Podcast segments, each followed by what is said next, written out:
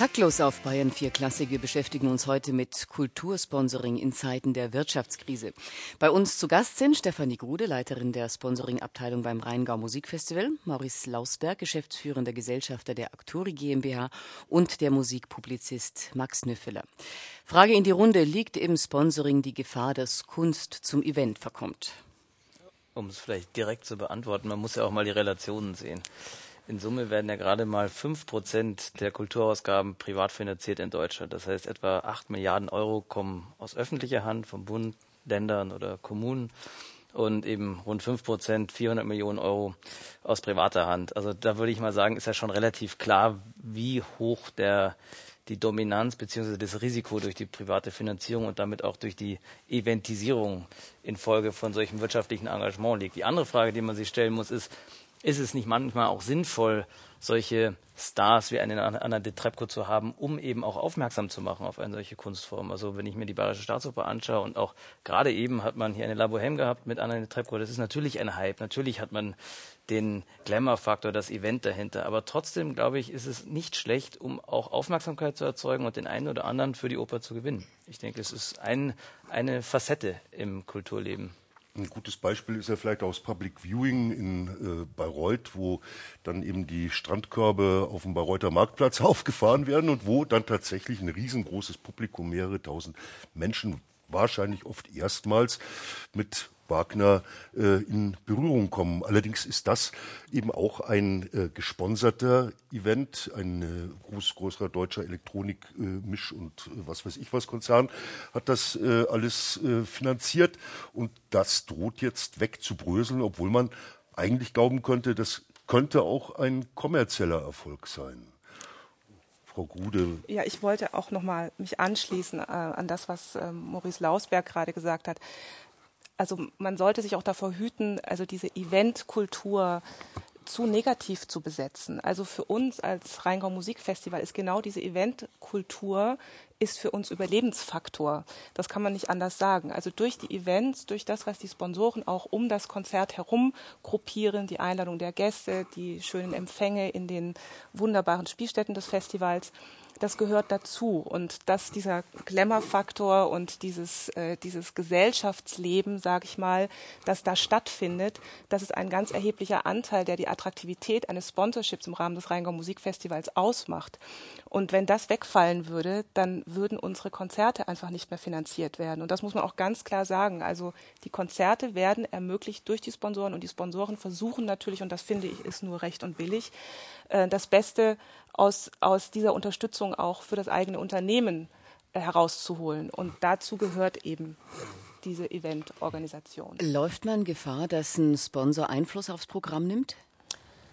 Ähm, nein, also eigentlich gar nicht. Ähm, das ist ganz interessant. Also gerade was jetzt das Festi also unser Festival betrifft, ähm, ist es so, dass die ähm, Sponsoren ein ganz großes Vertrauen haben in die Qualität unserer Programmgestaltung. Da ist nicht zuletzt auch unsere Programmdirektorin Evelyn Meining dafür verantwortlich, dass wir jedes Jahr ähm, ein so buntes, vielfältiges und hochkarätiges Programm auf die Beine stellen, dass die Sponsoren gar nicht erst auf die Idee kommen, da eigene Ideen einzubringen. Das ist einfach dieser Vertrauensfaktor. Und das ist ja auch gewachsen. Also dieser, dieser, dieses Vertrauen ist gewachsen durch eine langjährige Zusammenarbeit. Das heißt, natürlich werden auch mal Vorschläge gemacht von Seiten der Sponsoren. Das prüfen wir auch gerne. Das ist also nicht so, dass wir das komplett abblocken. Also wenn das unserer Vorstellung von Qualität entspricht, dann wird das durchaus geprüft und auch ernst genommen. Aber wie gesagt, also das, das Vertrauen ist in die Qualität so groß, dass ähm, die Sponsoren das wählen, was wir anbieten. Das heißt, unsere, unsere Programmplanung erfolgt zuerst und dann gehe ich zu den Sponsoren und ähm, präsentiere den Sponsoren die Konzerte. Und wie ist es dann? Legen Sie den quasi in ja, das ist wie ein Katalog. Katalog vor, ja, also genau. Man muss Aha. wirklich sagen, es, ist, es, klingt ein bisschen eigen, aber es ist wie ein Verkaufskatalog sozusagen. Äh, natürlich ein schönes Thema, ein, ein äh, besonderes Thema und ähm, es ist ein schönes Produkt, ein gutes Produkt sozusagen, das wir verkaufen, wenn man das so nennen darf. Ähm, ich finde, wir sollten schon auch aufpassen, dass wir nicht einfach da die Sponsoren und da die Musik sehen. Ja. Es ist nicht nur diese Polarität, sondern es gibt noch ein drittes, nämlich das Publikum. Äh, Frau Grude, Sie haben das erwähnt vorhin und da möchte ich nochmal darauf hinweisen, das ist doch ganz wichtig. Ich glaube, die Sponsoren, die ohne dass sie jetzt vielleicht strategisch überlegen, aber die fördern sicher auch das, was sie merken, das Publikum will das hören. Und da fragt sich ja, was ist das für ein Publikum? Ja? In Salzburg ist eben ein anderes Publikum als wahrscheinlich im Rheingau-Festival und dort ist wieder ein anderes Publikum als irgendwo zwischen, ähm, äh, zwischen äh, Salzach und Inn, in diesem Dörferfestival. Ja? Und je nachdem sind eben auch die, wie das Publikumsinteressen sind, so sind auch die Sponsoreninteressen andere und entsprechend andere Künstler. Dann, Darf ich da gerade einhaken? Ja? Also ein Motto unseres Festivals ist ja, das Beste für viele zu schaffen. Und das ist eben auch ein Argument, das für viele Sponsoren sehr wichtig ist. Sie wissen, die Sponsoren, die Unternehmen wissen, durch ein, eine Unterstützung eines Konzerts bzw. Sponsoring unseres Festivals wird dafür gesorgt, dass unsere Kartenpreise einigermaßen moderat bleiben. Also im Vergleich zu Salzburg beispielsweise oder Bayreuth sind wir also regelrecht günstig und das ist den Sponsoren zu verdanken. Und damit wird Hochkultur einer breiten, einer breiten Publikumsschicht zugänglich gemacht. Und das ist ein ganz wichtiges Argument. Das ist vielleicht noch ja, ganz kurz noch, was ja ganz interessant ist, wenn man zum Beispiel amerikanische Opernhäuser mit deutschen Opernhäusern vergleicht.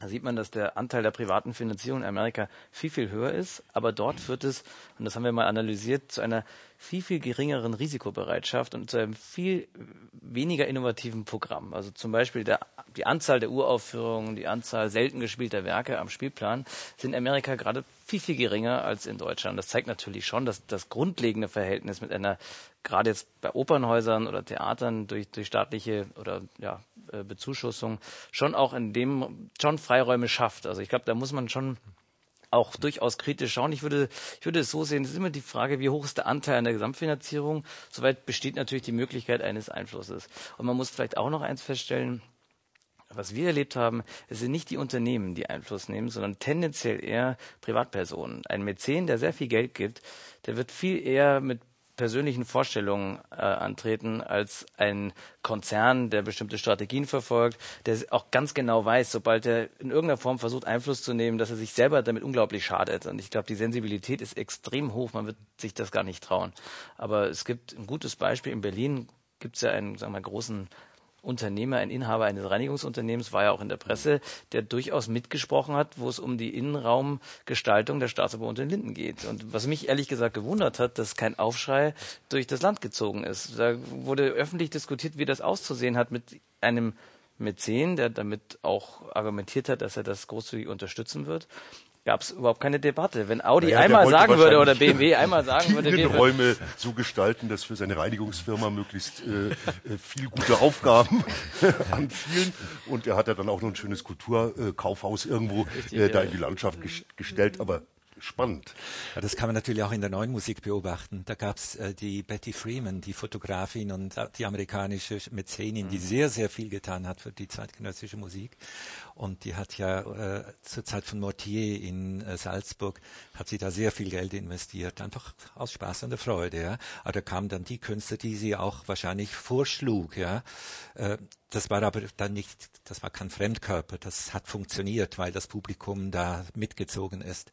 Es war also nicht etwas, was also aufoktroyiert wurde. Genau das ist genau aber das Beispiel aus, aus, sagen wir, aus, aus, aus großen amerikanischen Opernhäusern. Man hat ein Konzept, ein Regie-Team, ähm, stellt das den Beteiligten, dem Intendanten und den Künstlern vor. Und zum Schluss kommt noch die Blue-Haired Lady, ne, die sozusagen den Scheck unterschreiben muss und die sagt dann No und dann ist vorbei.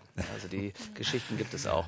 Also ich glaube, dass das, das System das Negativbeispiel. Ja. Die Betty Freeman ist ein positives genau, Beispiel. Genau, also ich glaube, es gibt beide Beispiele. Ja. Es ist Klar, aber trotzdem muss man nur Gehen wir aber vielleicht noch einmal kurz auf diesen ja gerade unter Kulturmuftis so negativ besetzten Begriff Event. Äh, ich meine, sehr viele äh, Konzertformen, das heißt, es gibt ja gar nicht sehr viele, die Konzertformen, wie wir sie heute erleben, die hat ja auch äh, eine gewisse äh, Lähmung inzwischen erfahren. Und äh, ich kann mir vorstellen, äh, dass dann einfach ein Ambiente, das geschaffen wird, Ambiente rund um das Konzert meinethalben, äh, dass das fast ein bisschen erlösend und lockernd äh, wirkt. Vielleicht sollte man, äh, wenn man so ein Festival macht, Frau Gude, äh, einfach auch mal die Konzertform auflösen. Früher gab es mal Wandelkonzerte oder ich weiß nicht, was, was das alles sein könnte. Denkt ihr über sowas, über solche innovativen Geschichten nach? Ja, selbstverständlich. Also natürlich hat sich jetzt erstmal das Konzept äh, Konzert und Event drumherum, das hat sich jetzt erstmal bewährt, aber natürlich ähm, denken wir immer wieder über Neuerungen nach und auch ähm, Formen oder Möglichkeiten der Auflockerung, äh, ganz klar. Und da wird es auch sicher im nächsten Jahr auch einige neue Formate geben, über die ich jetzt leider noch nicht sprechen äh, darf, aber die schon so ein bisschen diesen Gedanken aufgreifen.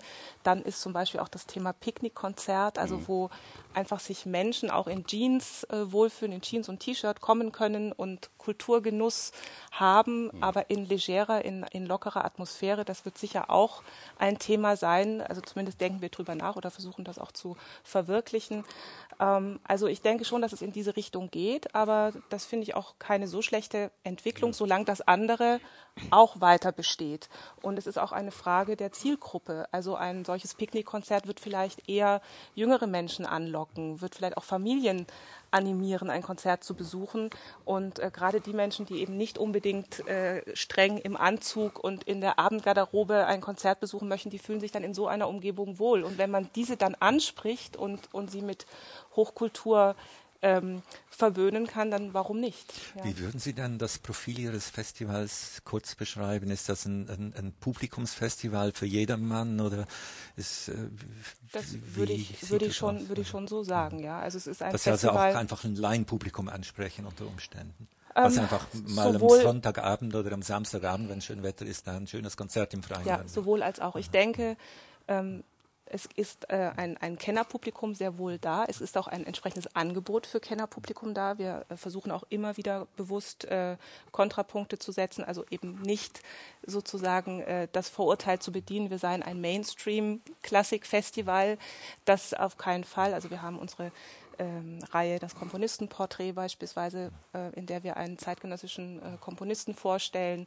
Wir haben sehr viel ähm, Angebote die auch einfach ja jetzt nicht so den allgemeinen äh, Geschmack unbedingt bedienen. Also das heißt, Kennerpublikum ja, aber aufgrund allein schon der, des Ambientes, aufgrund der schönen Kulturdenkmäler, äh, in denen die Konzerte stattfinden, fühlen sich natürlich auch viele ähm, viele, viele Menschen angesprochen, äh, die jetzt nicht unbedingt nur wegen der Musik kommen. Sie haben eine Kooperation mit dem ZDF auch, nicht wahr?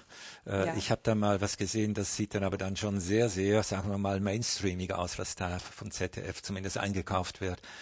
Äh, zum, was war das zum Beispiel? Ich weiß nicht mehr was.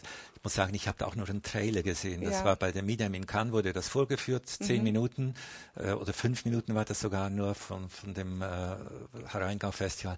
Da dachte ich, ja, das ist schon ein bisschen so Schenkelklopfen und so. Na, das äh, auf keinen Fall. Also Schenkelklopfen oder volkstümlich überhaupt nicht. Also das also, überhaupt nicht. Wir, ja, aber da würde ich, dann dem, da würde ich Ihnen empfehlen beim ZDF, äh, dass die äh, mit denen zu reden, dass sie die richtigen Sachen auslesen. Ja, ja.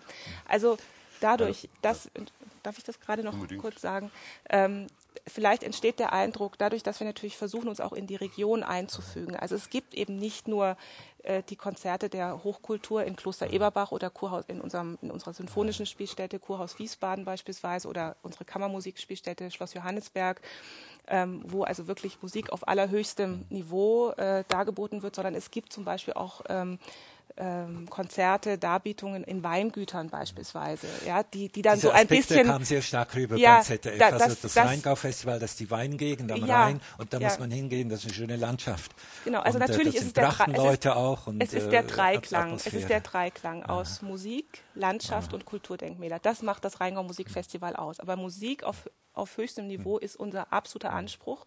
Nur sehen wir uns durchaus auch als ein Festival der Region, so dass wir natürlich auch die Infrastruktur der Region nutzen. Und das heißt eben auch Konzerte in Weingütern, wo es eben auch mal gesellig zugeht, wo man einen schönen Riesling genießt, ganz klar. Also das, dieser Aspekt gehört dazu. Aber im Verhältnis also ist das ist ein ganz geringer Anteil. Sie sind eine top gute Marketingfrau. Vielleicht noch eine zu dem, was ja immer wieder interessant ist, ist die Frage der Publikumsgewinnung und wie entwickelt sich das. Und wenn wir jetzt den Klassikmarkt anschauen zum Beispiel, dann sieht man da eigentlich ganz interessante Entwicklungen. Man sieht einerseits, dass die Publikumszahlen, ich sag mal, stagnieren in Summe. Auf der anderen Seite die Umsätze, also die Einnahmen sogar gestiegen sind in, in den letzten Jahren. Und das ist aber damit zu begründen, dass es eben Großveranstaltungen gibt, große Events, die teuer sind, wo sagen wir sehr viel mehr Geld verdient wird und das klassische Konzert in der Überalterung etwas, sagen wir mal, stagniert bis, bis zurückgehend ist, was Besucherzahlen und, und Angebote angeht.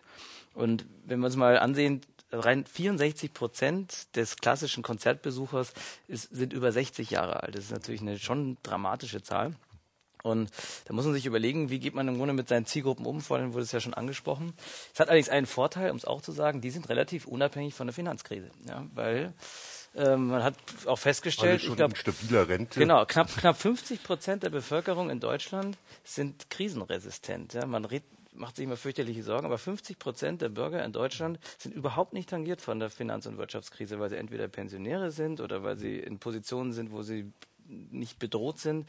Und wenn wir jetzt den Sprung machen und schauen, wie viel von denen gehen in die Hochkulturangebote, sind das genau die. Und das ist natürlich auch ein stabilisierender Faktor. Deswegen sehen wir auch keine Zuschauereinbrüche. Mhm. Wenn wir also gerade also, also ja. gutes Beispiel in London, im East End in London ist die Auslastung der Theater so gut wie noch nie im Moment. Ja. A haben diejenigen, die vorher gar keine Zeit hatten, jetzt etwas mehr Zeit. Und B, glaube ich, ist es, wie gesagt, es sind welche, die nicht von der Krise betroffen sind. Wer weiß, wie lange aber die Ersparnisse halten. Naja. Aber vielleicht noch eine, eine interessante, weil die Frage ist natürlich schon, wie gewinne ich mein Publikum? Und da wird, glaube ich, immer zu kurz gedacht. Man sagt, es gibt, man will junges Publikum, egal wie, die, die müssen jetzt herangezogen werden.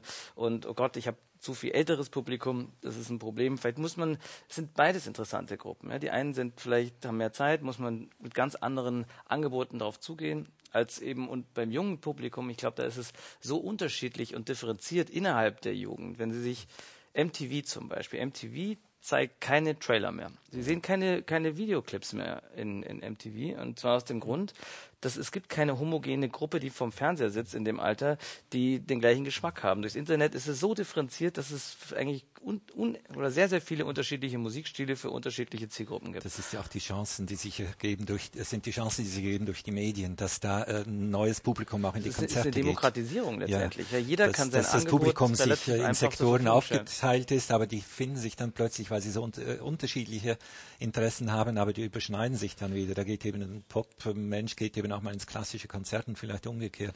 Und das, glaube ich, unter dem Einfluss der Medien zustande gekommen. Und deswegen glaube ich auch nicht, dass die Festivals jetzt da Leiden. plötzlich äh, äh, Publikum verlieren. Mhm der Betrieb, der läuft. Ja, man muss sich nur, glaube ich, stärker Gedanken machen, wie spreche ich diese ja. differenzierten Zielgruppen an. Ja. Und da ist der, der erste Schritt sicherlich, überhaupt mal eine vernünftige Struktur der Zielgruppen hinzubekommen. Ja, und das ist nicht alt und jung, sondern das kann ganz unterschiedlich aussehen. Es können die Anspruchsvollen sein, die Mitläufer, die, äh, das Bildungsbürgertum oder auch Sinusmilieus. Es gibt ganz viele verschiedene Zielgruppensegmentierungen. Und das herauszufinden, ist, ist die Krux, um dann gezielt darauf drauf einzugehen. Anspruchsvolles und festivalgeprooftes jetzt musikalisch. Hier bei uns in Taklos Stefan Grasse und Tesrimi Schumacher hören wir mit einer Habanera von Maurice Ravel und dann sofort Gabi Hintersteußer mit den Meldungen aus der Wunderwelt des Wahren, Schönen und Guten.